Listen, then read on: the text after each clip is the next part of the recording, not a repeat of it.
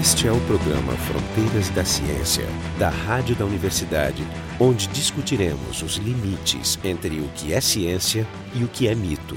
O tema desse programa de hoje vai ser a teoria de jogos, é o segundo programa que a gente faz sobre esse assunto.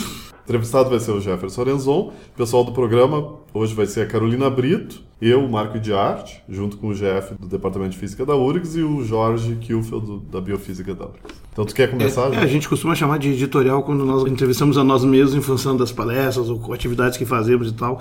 E aqui, de novo, vem uma, uma declaração interessante, né? Quando a gente fala, e nós todos aqui somos pesquisadores em ciência básica, ou seja, questões fundamentais, seja na área teórica ou seja na área experimental. E vamos falar de um jogo, um jogo infantil. E vamos pensar, o que, que um jogo infantil tem a ver com ciência? E, bom, é que o Gerson vai nos explicar. A gente vai falar de uma categoria de jogos que surgiu na China né, tem registros de dois mil anos, mas que ficou muito popular no Japão nos últimos 200, 300 anos, que são os Ken. Ken são aqueles jogos feitos com as mãos, e a maior parte desses jogos eram versões adultas. Eles envolviam, por exemplo, que o perdedor tomasse um, um pouco de saque no final. Nesse sentido, não muito originais, né? até hoje é. se pratica. E quase todas essas formas desapareceram e a que sobrou hoje é o pedra, papel, tesoura. Então faz parte de uma categoria que eles chamam de Sansukumi Ken, que provavelmente estou pronunciando errado, que é o Ken, ou seja, o jogo feito com as mãos, dos três que têm medo um do outro. Um pouco captura o princípio do pedra, papel, tesoura. Então, dentro do espírito de trade jogos, eu tenho três estratégias que eu, cada agente vai escolher, ou pedra, ou papel, ou tesoura. Então, a pedra quebra a tesoura, a tesoura corta o papel e o papel envolve a pedra. O papel é superior aos três. Não existe não, não. nenhuma estratégia superior às outras. Que eu nunca entendi quando criança era por que envolver. Tu pode embalar a pedra e. Sim, mas isso não é ruim para pedra, né? Porque os, os outros todos parecem destrutivos. A tesoura corta o papel, a pedra quebra a tesoura, mas o papel envolve. Isso parece uma coisa mais carinhosa. Bom, no Japão existem ou existiam outras formas, né? Então, por exemplo, tinha uma que era o sapo que ganha da lesma, que ganha da cobra, que ganha do sapo. E tinha que jogar né? segurando os bichos? Ou o caçador que ganha da raposa, que ganha do chefe da vila, que ganha do caçador. Então, tem, tem várias outras. Isso já parece Game of Thrones. Né? É.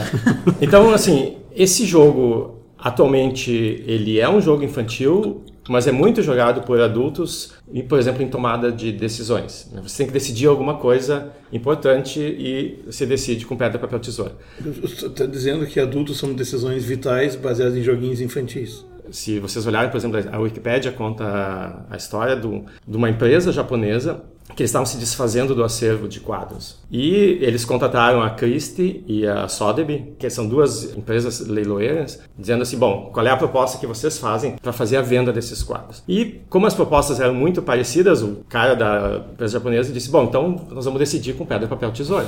E aí, assim, uma das empresas disse, bom, é uma coisa aleatória, eu vou lá e jogo. O outro disse qual será a melhor estratégia para jogar pedra, papel, tesoura. Aí eles consultaram alguém que entendia do assunto, a filha de 10, 11 anos de um dos empresários lá, disse, não, joga assim, que é a melhor coisa. Daí eles ganharam e o quadro foi vendido por muitos milhões de, de dólares e, eles acabaram ganhando uma grande comissão. É. Então, não é só um jogo infantil, né? Tem uma série de aplicações. A mais engraçada delas é que existe um campeonato mundial de pedra, papel, tesoura. A gente gosta de ganhar qualquer coisa, mesmo que seja ridícula. Né? Mas eu, eu, eu gostei de ver uma pequena demonstração. Não vai fazer visualmente, mas eu não sei como é que se joga. Basicamente, dentre essas três estratégias, tu escolhe uma. Ou pedra, papel, tesoura. Eu escolho outra. A gente, como no paro ímpar, cada um mostra ao mesmo tempo. Então, por exemplo, a tesoura, tu representa com os dois, o indicador e o médio, é. em forma, em forma de tesoura. Uma, uma, a pedra, o punho fechado e o papel com os dedos estendidos e juntos. Tá, mas aí opções. vai fazendo isso e aí como um é superior ao outro naquela sequência cíclica? Sempre, é. Se, se o jogo fosse completamente aleatório, um terço das vezes dá empate, um terço das vezes eu ganho, um terço das vezes eu perco. É um par ímpar um pouquinho mais complicado. Então, quais são as aplicações sérias? Então, além dessas situações esdrúxulas, né, como o Campeonato Mundial de Pedra, Papel, Tesoura, onde as pessoas realmente se preparam e fazem, são atividades um pouco de deboche, assim, mas elas vão lá e, jogam. É... As pessoas vão jogar, elas vão jogar no deboche ou elas acreditam que existe uma estratégia, ou elas tentam desenvolver uma estratégia? Elas têm estratégias. Elas ah, mas, de novo, tem. a questão da estratégia é um pouco mais complicada. Elas acham que tem ou elas têm? Então, elas acham que vale a pena ter uma estratégia, elas criam essa estratégia baseado na sua experiência, só que a questão da estratégia depende muito com quem vai ser jogado. Eu imagino que extenuante deve ser preparativo para esse campeonato.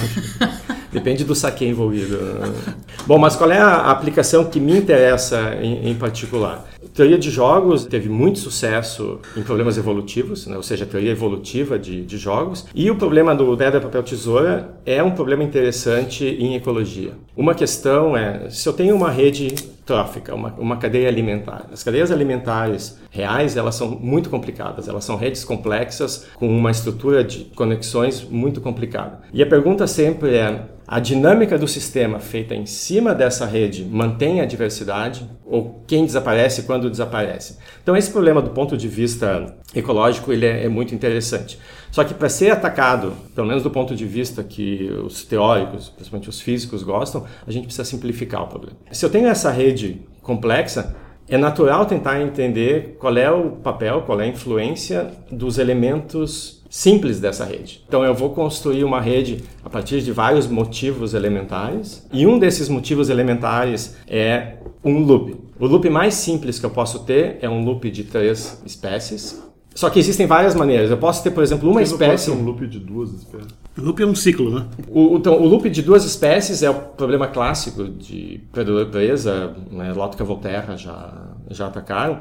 Então, a ideia aqui é que eu quero uma estrutura que tem uma certa simetria. Cada espécie tem um predador e uma presa. Né? Se eu tenho duas espécies, o predador é presa ao mesmo tempo. Mas eu quero uma estrutura especial. Eu quero três espécies onde eu não tenho uma hierarquia. Eu não tenho uma espécie melhor do que as outras. Se eu pegar desenhar um triângulo e botar flechinhas nesse nesse triângulo, eu posso botar as flechinhas de tal maneira que eu consigo fazer um ciclo. Então eu tenho um loop com uma certa orientação e esse loop é o que eu chamo de intransitivo. Então, se eu tenho a espécie 1, ganha da 2, a 2 ganha da 3, a 3 ganha da 1 e eu fecho o loop. Então, não tem uma estratégia melhor do que a outra. Pedra, papel e tesoura é exatamente assim. Exatamente assim. Sempre um vai ganhar. Então, por isso que se estuda pedra, papel, tesoura como um modelo ecológico com essa estrutura. O exemplo mais famoso é um lagarto que existe na Califórnia e o macho dessa espécie, ele tem três fenótipos diferentes. Então, a cor da garganta dele muda, o tamanho dele muda e o comportamento é diferente. Então, os três comportamentos são: eu tenho um macho muito agressivo, e por ser muito agressivo, ele mantém um território muito grande. Um macho pouco agressivo, ele consegue manter um território pequeno.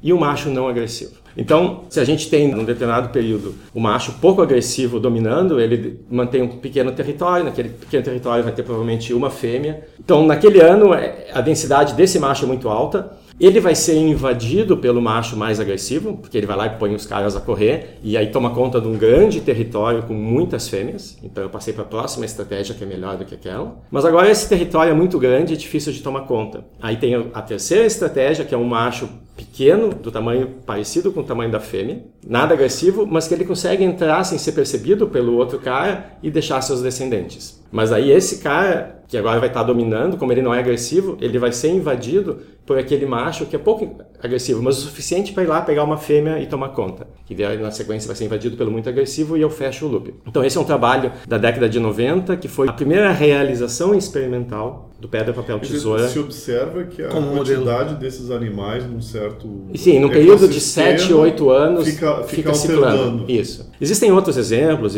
bactérias que produzem uma toxina, um antídoto, então uma cepa pode produzir só o antídoto, a outra produz a toxina e o antídoto, a outra não produz nada, então tem custos envolvidos. Isso quer dizer que o macho de agressividade média, ele perde para o macho muito agressivo. Isso. O macho, e macho ganha muito- de que não é agressivo. É que eu não consigo ver como é que o médio agressivo ganha do pouco agressivo. Ele- É o mínimo. Ele vai lá, escolhe uma, uma fêmea e diz essa aqui é minha. Mas se, o- se a área dele é restrita, por que, que o não agressivo não consegue as fêmeas e ficam com as fêmeas? Porque não é um, porque tem uma população. Tu tem uma mistura, tu tem coexistência dessas três espécies. O que tu muda é a proporção de cada uma. Então, numa geração tá, que está dominada, por exemplo, por esse que não é agressivo, aqueles que são pouco agressivos, eles levam vantagem. Ah, tá. E aí eles dominam e acabam deixando mais descendentes, a próxima geração é dominada por É, eles. nem sempre a estratégia de violência funciona sempre. Né?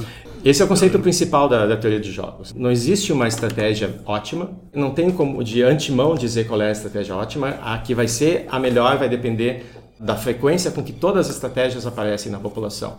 Se tu chegar num lugar e esse lugar for todo mundo for tesoura, se tu for pedra, tá ótimo. Mas se for papel, tá péssimo. E na natureza também, a gente só poderá observar, na verdade, essas estratégias se, se elas existirem, né? Porque se a estratégia é muito ruim, ela se extinguiria. Então, nesse sentido aqui também é, sempre Isso, vai, isso, vai isso, ter isso, é. uma coisa assim. Esses problemas são complicados. Quando tu estuda um, um modelo teórico, é tudo muito mais claro. Mas tentar num sistema real, onde as interações são muito mais do que essas interações internas ao sistema, tu tem um monte de coisas que. É, que, tu vai que ter que fazer escolhas de atribuições de variáveis, vai limitar e restringir, reduzir o teu modelo e trabalhar com o que tem.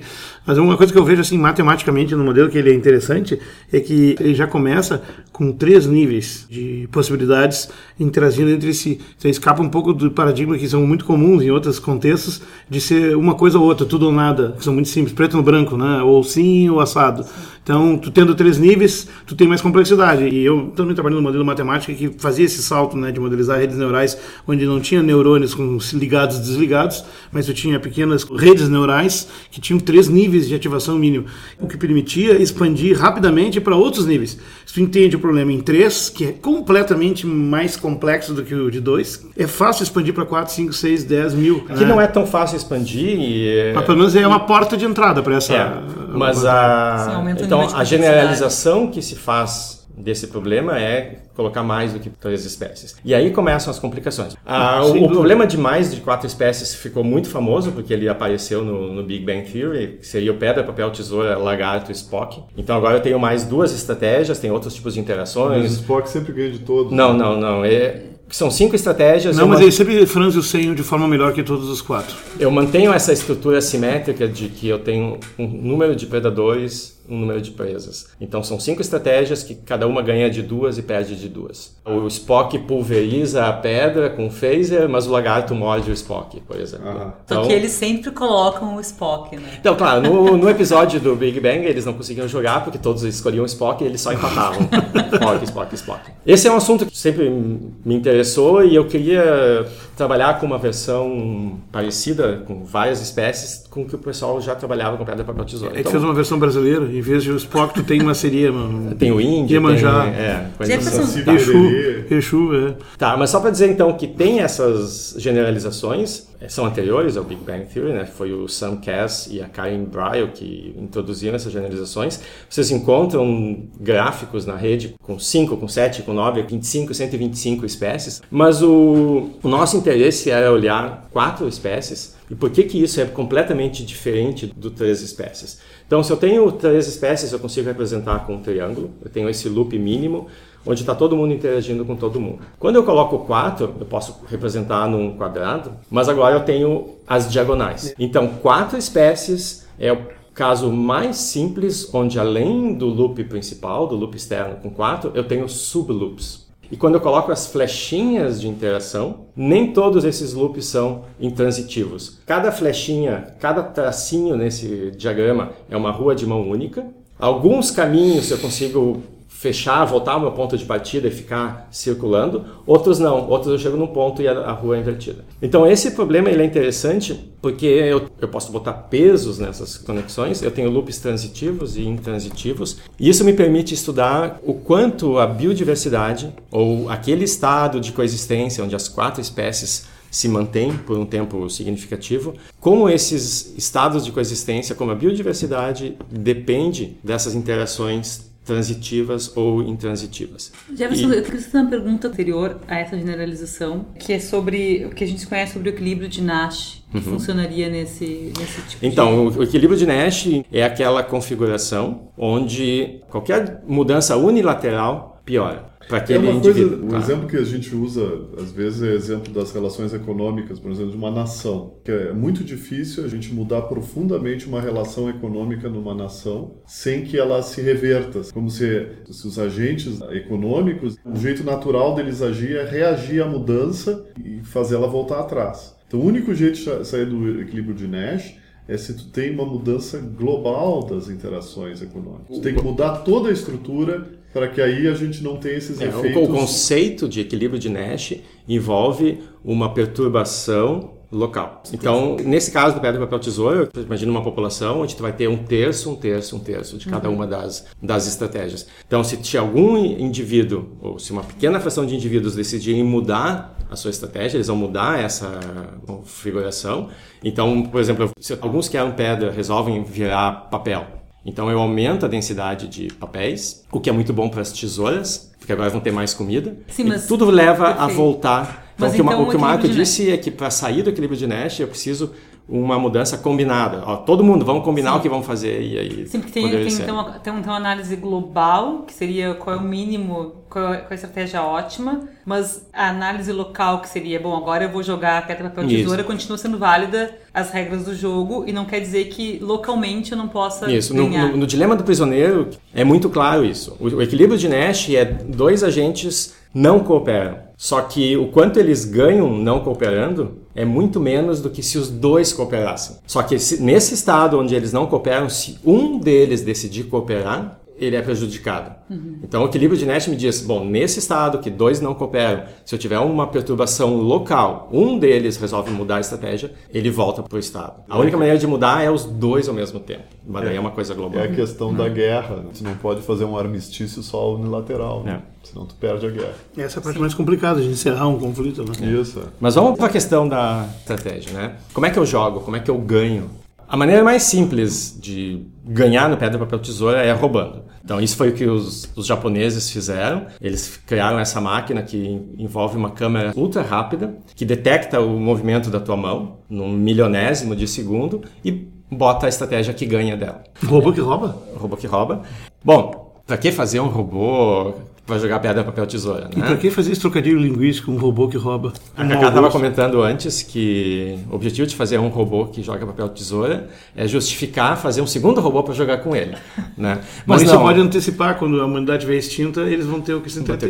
Não, mas o objetivo, nesse caso específico, é melhorar, estudar um pouco melhor a interface homem-máquina que a gente possa, por exemplo, atender pessoas que têm movimentos limitados. O Stephen Hawking, por exemplo, que só consegue mexer a bochecha. Se eu tenho uma máquina que consegue entender através de poucos movimentos, sem comunicação, o que, que a pessoa está fazendo ou o que, que ela precisa e antecipar isso, então isso é interessante. Então essa é a motivação de fundo. Bom, mas se não é dessa maneira, como é que a gente joga e como é que a gente ganha no pedra, papel, tesoura? Eu diria, se eu fosse adivinhar no topo da minha cabeça, eu pensaria assim, depende do participante, né, ver qual é o tipo de periodicidade com que ele usa usa os, as diversas estratégias. É, isso é o que a gente vai, vai chegar depois. Então, estou dizendo que a estratégia é tentar explorar a estratégia do, Isso, é do, nenhum, do oponente. Uma pessoa então, é um gerador aleatório, é. né? Ele vai ter mais preferências, vai gostar mais é. do papel. Esse é o ponto principal que nós vamos chegar daqui a pouco. Então a, a ideia toda é, é, explorar essa bagagem psicológica que a gente carrega. Por exemplo, os próprios nomes, pedra, papel, tesoura.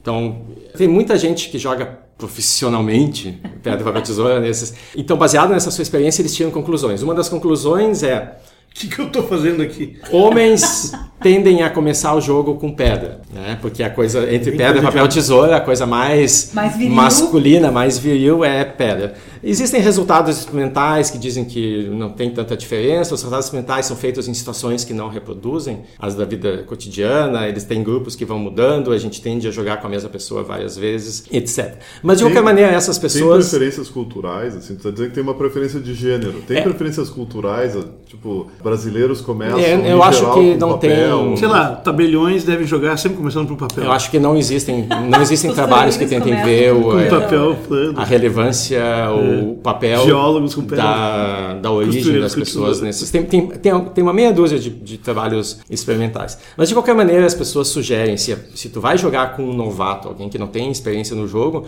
que tu possa tentar isso, né? Usar essa tendência psicológica de começar com pedra, tentar fazer alguma coisa que confunda a pessoa, vir com uma camiseta toda com ah. tesouras e jogar tesoura, agora, ou agora... dizer vou jogar tesoura e jogar tesoura, ou não jogar tesoura. Agora chegou no ponto que me parece ser o que eu penso, assim, que a estratégia de jogo está menos na estratégia intrínseca da escolha possível, dos algoritmos possíveis de escolher as, as opções segundo a sua hierarquia, do que no entorno psicológico do conhecimento do adversário claro, e da, da claro, forma, claro, da ordem. E aí é, é, é mais que o poker até. O poker tu oculta, aqui tu faz o contrário, aqui tu provoca é. para ler a resposta é do cara e jogar jogar de acordo. possível. Não, mas aí é- é- Não esse é todo o problema. Então esse, Esse- esse não é um jogo é, fechável logicamente. Ele é aberto a toda ordem de que irracionalidade. quero- Tudo depende coroa. do teu oponente. Se tu vai jogar com uma pessoa inexperiente, se nós vamos jogar entre nós, nenhum de nós vai ficar tentando fazer nada muito, Bom, muito eu- eu- complexo. eu nunca joguei, E tu vai jogar. é, depois a gente faz um, um campeonato interno que É, a gente anuncia o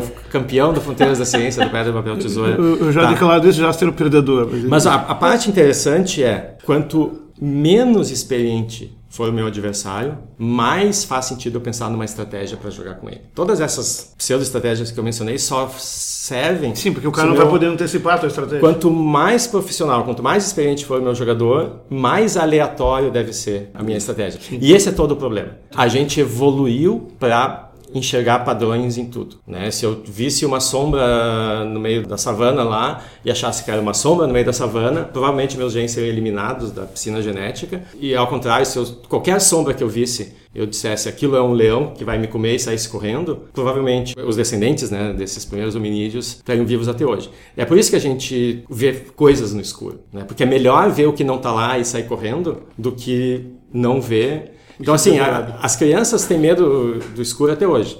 A gente também tem, só a gente não conta. É muito fácil tu olhar nuvens, enxergar rostos. Constelações. Eu gosto muito Em do tudo, nome em disso tudo. aí, como é que chama É, pareidolia. Pareidolia, ela pode ser visual, a gente enxerga principalmente rosto nas coisas. Até porque nós temos uma pequena área do córtex dedicada a detectar rostos e classificá-los. Então é, é fácil acionar ela com qualquer combinação de três pontos e um risco. Com ou sem um círculo na volta. A pareidolia pode ser sonora. Quem já não ouviu o diabo falando ao ouvir os discos da Xuxa ao contrário lá, né? Então a gente consegue... Nesse caso eu ouço quando É. toca normal também. Mas então toda a dificuldade é porque a gente não tem o aparato neurológico para criar padrões aleatórios. E Não só identificar, como criar. Tem um professor de estatística nos Estados Unidos que ele fazia o seguinte teste: ele dividia a turma na metade por um critério que as pessoas sabiam, mas ele não sabia quem era, e dizia: quem cuja mãe, nome de solteira da mãe começa com A até M, vai para casa, vai pegar uma moedinha, vai jogar 200 vezes cara ou coroa e vai trazer a listagem. Os outros vão inventar a sequência. Depois ele chegava e olhava, esse aqui foi inventado, esse aqui foi jogado, esse aqui foi inventado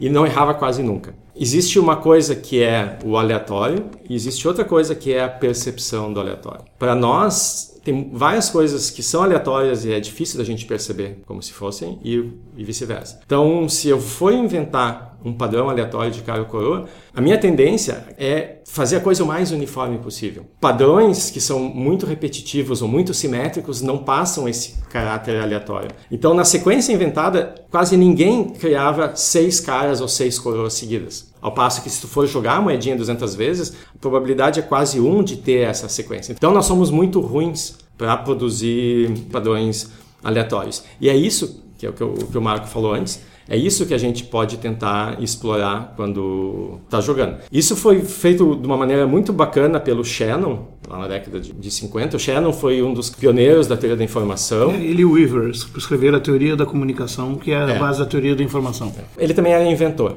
Ele fez pelo menos duas máquinas que eu conheço. Uma, a máquina mais interessante, que é o que ele chamou de a máquina definitiva, que é uma caixinha e aí vocês apertam um botão, a tampa levanta, sai uma mãozinha que aperta o botão e a tampa fecha. o Shannon provavelmente devia ter alguma justificativa, pra, mas tudo bem. A outra máquina que é interessante é a seguinte: era basicamente uma máquina de jogar cara ou coroa. Claro, memória era uma coisa muito difícil naquela época. A memória que eles tinham era uma memória que conseguia registrar o resultado. Basicamente, ela conseguia medir a correlação de, de dois ou não me lembro se eram dois ou três eventos em, em seguida. E então a máquina começava a jogar e ela começava a medir essas correlações. Então eu, eu posso jogar cara e no- na jogada seguinte coroa ou cara cara ou coroa coroa ou coroa cara. Tem essas possibilidades. E a máquina começava a medir, a deixar registrado essas probabilidades. E depois ela usava, olha, agora jogo- a pessoa jogou cara, a probabilidade dela jogar cara no próximo passo é tanto e jogar coroa é tanto. E a máquina apostava nisso. É fácil de entender isso, porque no caso de um cara ou coroa, a chance de cair cara depois que caiu 20 caras, continua sendo Continua 50%. mesmo, é. Mas não por uma pessoa. É. Porque a pessoa vai estar contando, bah, botei cara demais e vou ter que botar coroa agora. Essa é a falácia do apostador, que é a nossa tendência a não enxergar esses eventos como se fossem independentes. É, na verdade, o aleatório não é intuitivo. Não é intuitivo. A gente tem muita dificuldade Esse é um com dos isso. problemas. Baseada nessa nossa capacidade de tentar enxergar padrão em tudo. Então a gente, a gente não consegue fazer as coisas aleatórias. Então o que o Shannon fez foi explorar isso. A máquina ganhava dois terços das vezes. O Shannon era a única pessoa que ganhava da máquina, porque ele fazia mentalmente a mesma conta que a máquina fazia. Ele E começava jogava ao contrário. ele ficava medindo as correlações e depois jogava. Então ele empatava com a máquina. Então, basicamente, o princípio é esse. Qual é a melhor estratégia para jogar pedra, papel, tesoura? É não ter estratégia. Porque se eu tenho uma estratégia, essa estratégia pode ser explorada pelo outro e ganhar de mim. Então, Existem alguns trabalhos que tentam apontar qual é a, a melhor estratégia, ou pelo menos tentar mostrar como as pessoas jogam. Na psicologia cognitiva tem uma Tem, é, tem uma maneira prescritiva e normativa. Então a normativa vai te dizer como as pessoas jogam, a prescritiva vai tentar usar isso para dizer como deve ser jogado. Tá? Então as pessoas, por terem essas correlações, tendem a fazer esses movimentos. Então é, é importante entender essa nossa deficiência, essa nossa tendência, a, ou a nossa incapacidade de produzir números aleatórios e de produzir padrões aleatórios porque isso é explorado em multiníveis. Eles pedem para vocês, crie uma senha. Nossa incapacidade de gerar uma senha aleatória é explorada. As melhores senhas são aquelas que os dígitos são completamente independentes um dos outros. Vocês têm padrões de compra ou de buscas na internet, esses padrões são explorados pelo Facebook, pelo Google.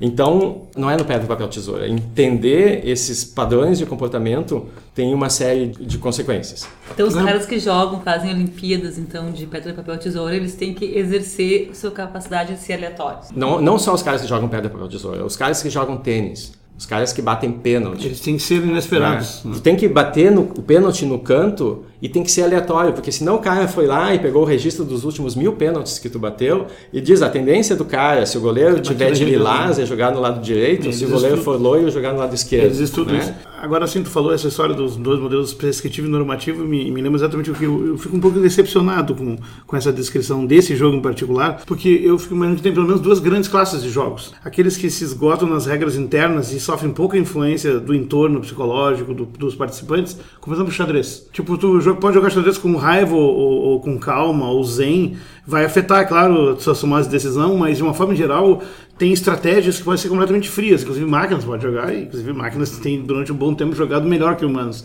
Enquanto que esse jogo aqui é um jogo aberto ao entorno humano, a, a questão da preferência, do erro, do, da influenciabilidade. Claro, mas é um jogo muito tal. simples, né? Tu também não É. pode Não, eu sei que exigir é. a complexidade do xadrez. Não, é verdade, mas assim, digamos... eu- Olha a quantidade de saídas que tem esse jogo. Eu né? Entendo, mas, é, é- é- mas ao mesmo tempo, assim, trazer à baila o fato de, da interferência externa, humana, poder entrar no jogo, então dizer que ele é um jogo com três opções e tal é um eufemismo. mas é isso um que jogo é- três mas é isso opções que nas torna- regras internas. No entanto, ele tem toda a humanidade no entorno para poder Mas é isso que alimentar torna ele o jogo mais inúmeras possibilidades. É isso que torna interessante, porque tu pode pensar que esse jogo é uma janela para tu estudar como a gente funciona. Enquanto que um jogo complexo como o xadrez, ele vai mascarar isso. Mas e as pessoas conversando, se dialogando, vivendo, Bom, daí convivendo, tu não tenta botar isso nas coisa? condições. Não precisa nem jogar, simplesmente tu convive. O convívio não é um jogo. É, mas se tu quer tentar estudar, tu tem que tentar eliminar todo o possível. De... Não, entendo, eu não estou diminuindo a importância dele, eu estou querendo dizer que ele, ele Não, é tem- decepcionante diminuir no a sentido- importância do pedra, papel, tesoura. Não é tão É difícil. Não, Mas- Eu só queria tentar fazer o nexo. E nem entre- falamos do Spock. Eu queria fazer o nexo entre Segunda isso que foi discutido há pouco, né, que são as estratégias de, que duas pessoas tentam usar quando disputando o jogo e o problema biológico lá. Começa a me parecer bem diferente o problema biológico. né? O problema sociológico, talvez, né? Não, o problema dos, Não, o problema dos biológico é lagartos que é- ali. A única é. coisa que o problema dos lagartos. Porque primeiro os, os lagartos têm uma dinâmica. Primeiro o lagarto não consegue escolher estratégia. É. Né? Ele é Nesse de uma estratégia. É um é lagarto idiota, né? Nesse caso, mas tu pode pensar numa estratégia que seja não codificada geneticamente lá, mas alguma coisa. Imagina algum indivíduo que tem um- uma capacidade cognitiva um pouco mais alta, que ele, de- ele vai decidir o que fazer não, mas aí eu entendo. Aí em se- função do que ele observa. Não, não, tá- Eles, tá- bom, tá dizendo- nessa região aqui olhando meus vizinhos, é melhor eu me comportar desse Claro, jeito. não, eu tá vantagem. puxando pro problema É, bem do é. jogo humano, mas eu Isso. dizendo, aquele problema dos lagartos não tem nada a ver com essa Não. última parte que tu tá falando. Outra analogia que me ocorre é assim, esse é um jogo então que preda na dificuldade de nós intuirmos coisas de forma aleatória, já que nós somos buscadores de padrões, parecido com o efeito que um prestidigitador, um mágico, consegue predar em cima da atenção das pessoas,